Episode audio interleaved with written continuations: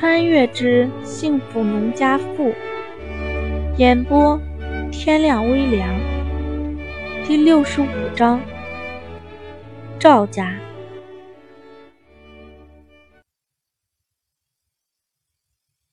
听胡国栋这么说，胡杏儿笑着说道：“你媳妇还真挺有心的。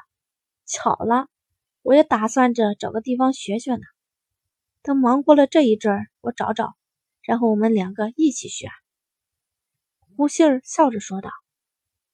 他一向十分注重学习的，不过现在仅仅是靠看书已经不能满足他的需要了，因此他也一直盘算着找个地方学习的事儿。没想到胡儿却跟他想到一块儿去了。胡国栋听胡杏儿这么说，便笑着说道：“行，二姐。”那我就交给你了啊！胡国栋虽然觉得自家媳妇和二姐纯粹是没事找活干，但是见他俩一副信心满满的样子，到底是不忍心打击他俩。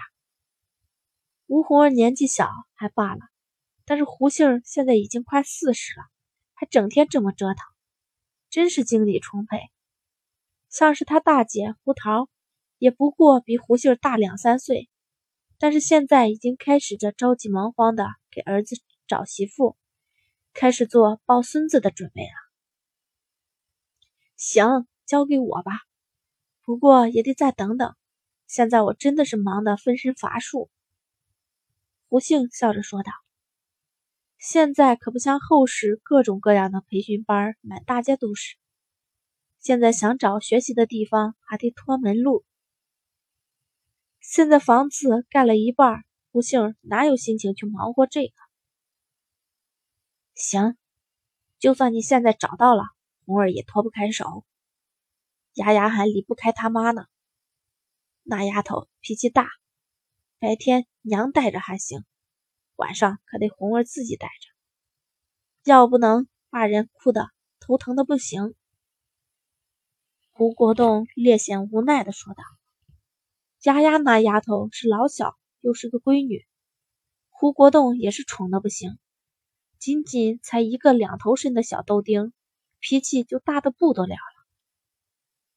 丫丫长得跟胡杏一个模子刻出来似的，再加上胡杏家也只有两个皮小子，因此胡杏对这个小侄女比对自家的两个小子还要亲，便说道：“可不是，丫丫才多大点儿啊？”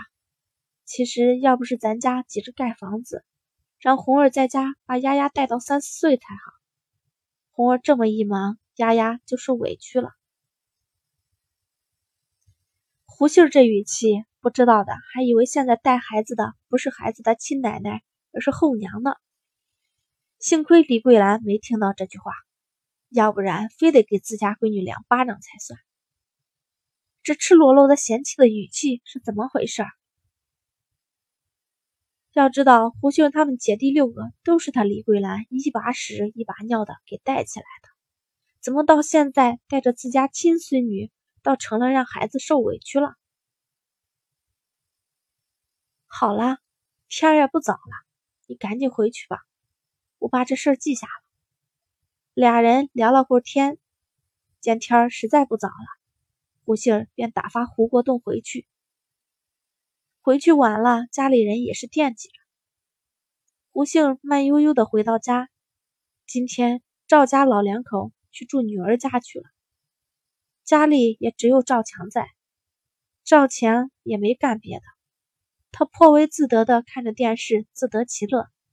见胡杏回来了，便打招呼道：“回来了，事办完了。”赵强其实现在还算有工作。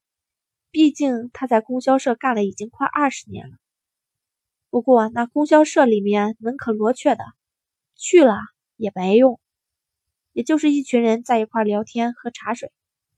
他之所以现在还坚持每天去点个卯，不过是为了以后供销社倒闭时那一笔一次性补偿金罢了。赵强今年才四十岁，等到他退休还有二十年。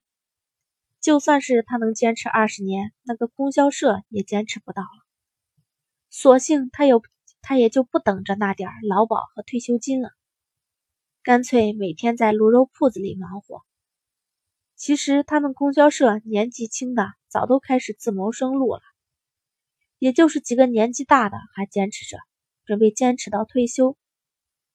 虽然赵强在干体力活上是个渣，这段日子也没少被玩虐，但是不得不说，在为人处事上，赵强却有两下子，脑子也足够灵活。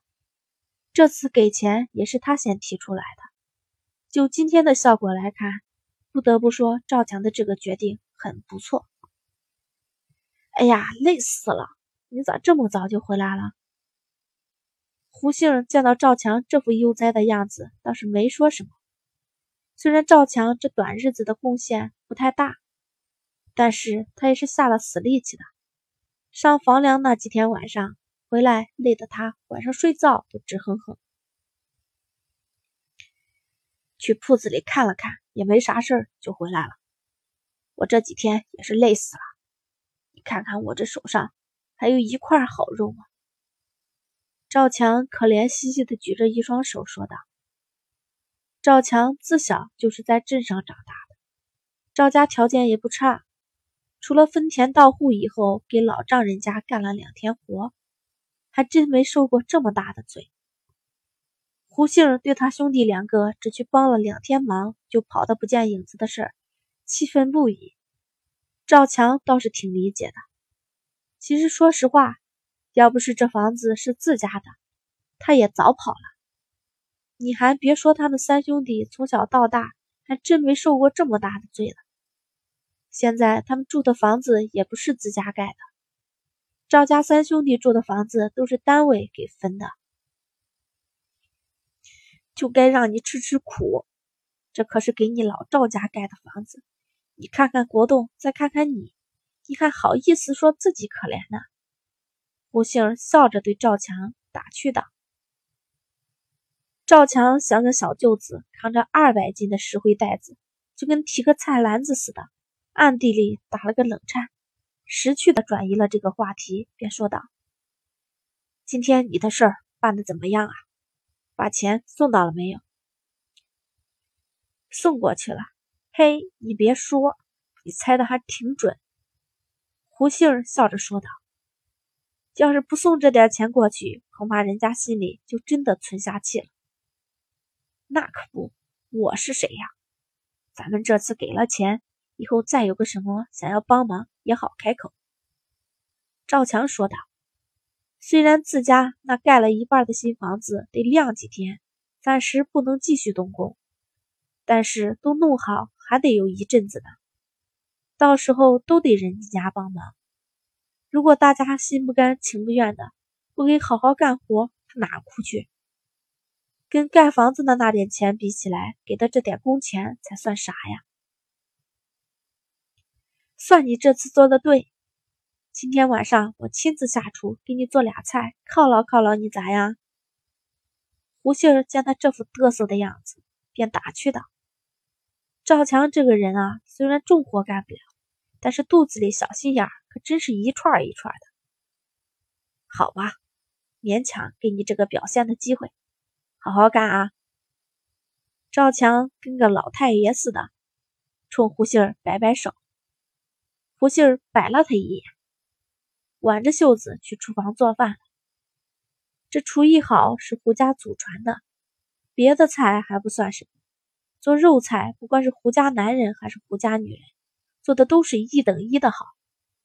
不过这两年胡杏儿忙得很，下厨的次数都少了，基本上都是赵家老太太做饭。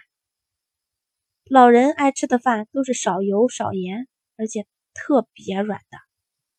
别说赵家父子三个了，就连吃了这么多年儿媳妇做的饭的赵福，都每天有些食不下咽的。因此，赵家俩孩子放学回来，见是胡杏在厨房做的饭，都忍不住欢呼了一声：“啊，今天怎么是老妈做饭？你奶奶今天不是去你姑姑家了吗？你妈不做饭，难不成让我做啊？赶紧洗手去。”赵强从屋里出来，见俩小子这么说，便笑骂他。虽然赵强的确负正负刚不正，但是这做饭还真没做过，因此说起这话来，他也颇为理直气壮。赵家的两个小子平时被赵家父母都快捧上天了，因此对着赵强也不害怕，赵静嘻嘻哈哈的。赵强也不是个严肃人。